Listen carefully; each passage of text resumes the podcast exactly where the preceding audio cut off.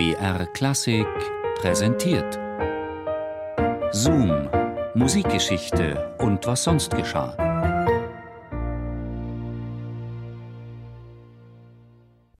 Vom Himmel durch die Welt zur Hölle.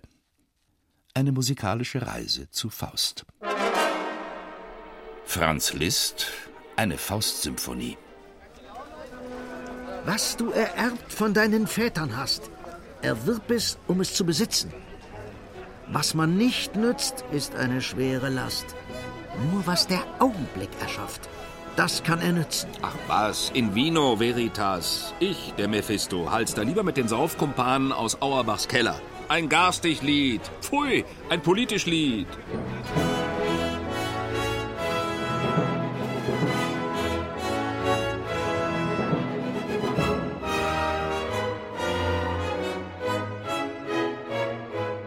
Der 4. September 1857 ist ein regnerischer Tag.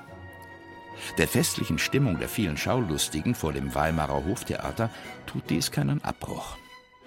Bewegt genießen sie den Moment, an dem von der Dichtergruppe Schiller und Goethe der Schleier fällt. Das bronzene Doppelstandbild ist ein Entwurf des Dresdner Bildhauers Ernst Rietschel, das dafür notwendige Metall stammt von eingeschmolzenen türkischen Kanonen, eine Spende des bayerischen Königs Ludwig I. Fest im Bewusstsein seiner weltherrschenden Macht schaut Goethe auf uns nieder. Emporstrebend, als bedürfe er der Erde kaum, blickt Schiller nach oben. Schreibt das Journal Die Gartenlaube. Das neue Dichterdenkmal gilt als Symbol des deutschen Geistes, als Ausdruck eines erstarkenden Nationalgefühls.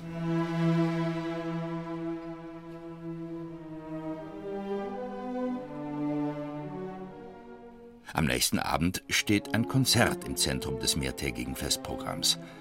Als Höhepunkt erklingt eine Orchesterkomposition, die der amtierende Weimarer Hofkapellmeister Franz Liszt verfasst hat. Ihr Titel eine Faustsymphonie. Goethe, der Titan unter den deutschen Dichtern und Denkern, und Liszt, sein würdiger Weimarer Nachfolger. Die Erwartungen der Zeitgenossen sind groß. Die Faustsymphonie wird diese Erwartungen nach landläufiger Meinung mit nationalem Glanz und Gloria erfüllen. Liszt's Anschluss an die deutsche Poesie gab ihm Stoffe, in denen das deutsche Wesen sich in mächtigen Schwingen zur Menschheit, zur Weltumspannung ausspannte. Liszt's Genius hat die Faustidee der Musik erschlossen. War der in Ungarn geborene Franz Liszt ein nationalistischer Komponist? Oder haben ihn Deutsche auf der Suche nach vaterländischer Identität dazu gemacht?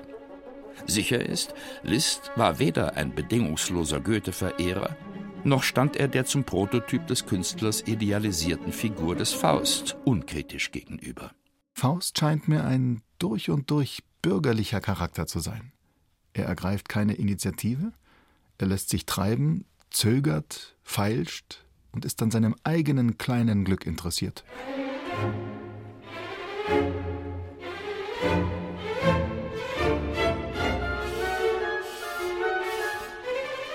Franz Liszt kommt mit Goethes Tragödie um 1830 in seiner damaligen Wahlheimat Paris in Berührung.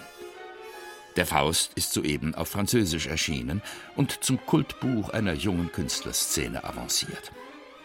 1843 wird der gefeierte Klaviervirtuose Liszt zum Hofkapellmeister in Weimar ernannt. Damit ist er die oberste kulturelle Instanz einer Stadt, in welcher der Dichterfürst Goethe elf Jahre nach seinem Tod immer noch allgegenwärtig ist. Auch musikalisch. Zum Beispiel in Karl Eberweins Schauspielmusik zu Faust, die im Hoftheater häufig zu hören ist.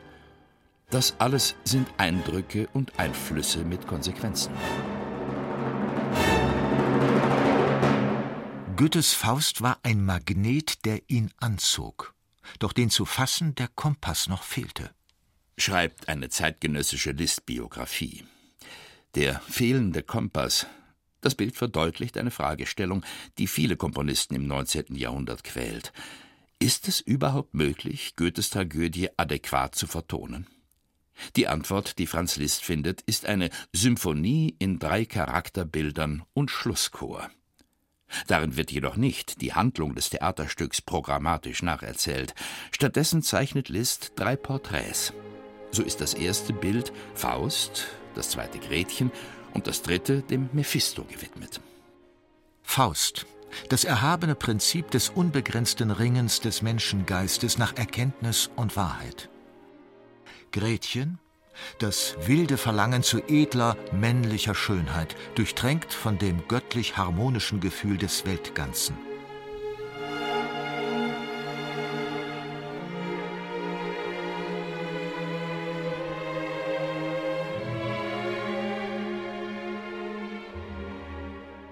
Berühmt ist das Hauptthema des ersten Symphoniesatzes, in dem Liszt übermäßige Dreiklänge so anordnet, dass sie die erste Zwölftonreihe der Musikgeschichte ergeben.